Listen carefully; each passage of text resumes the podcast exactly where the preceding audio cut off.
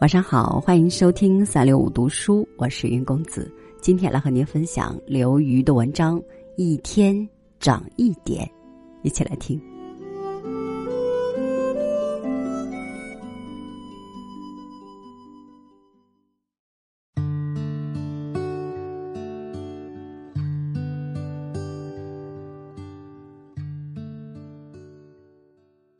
在我开始显示出一切剩女经典病症时，有人问：“你到底想找一个什么样的人啊？”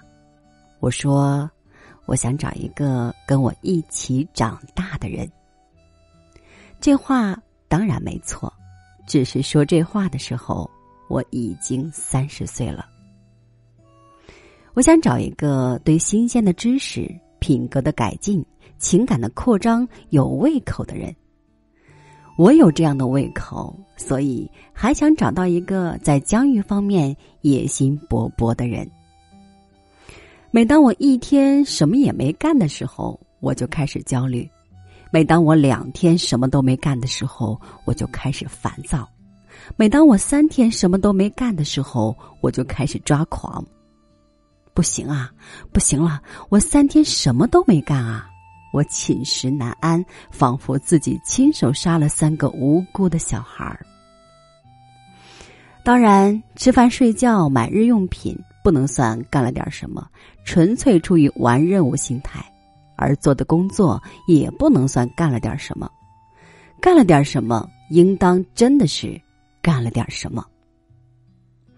马克思说，生产分为简单再生产和扩大再生产。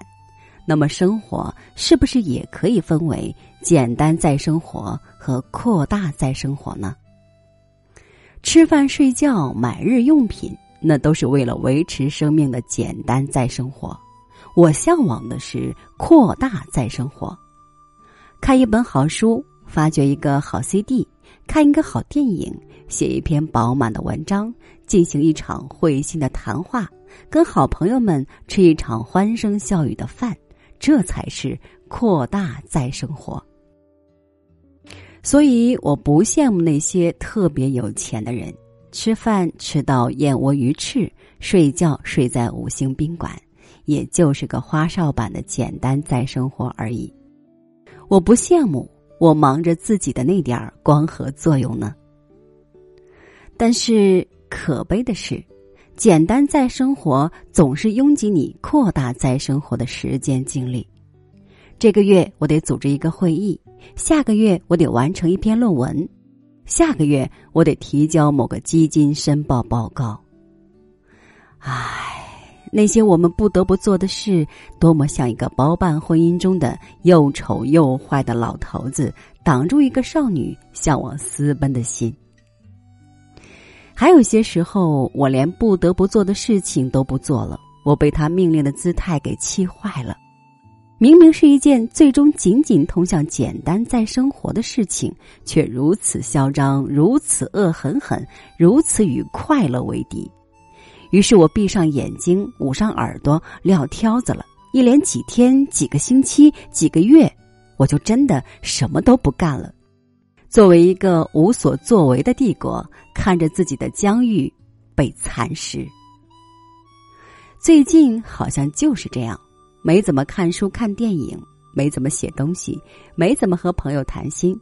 我觉得自己在一点一点枯萎下去，然后忍无可忍了，终于去看了一个话剧，故意挑选了一个主题沉重的剧：一战、苏联、英国、艺术、虚无。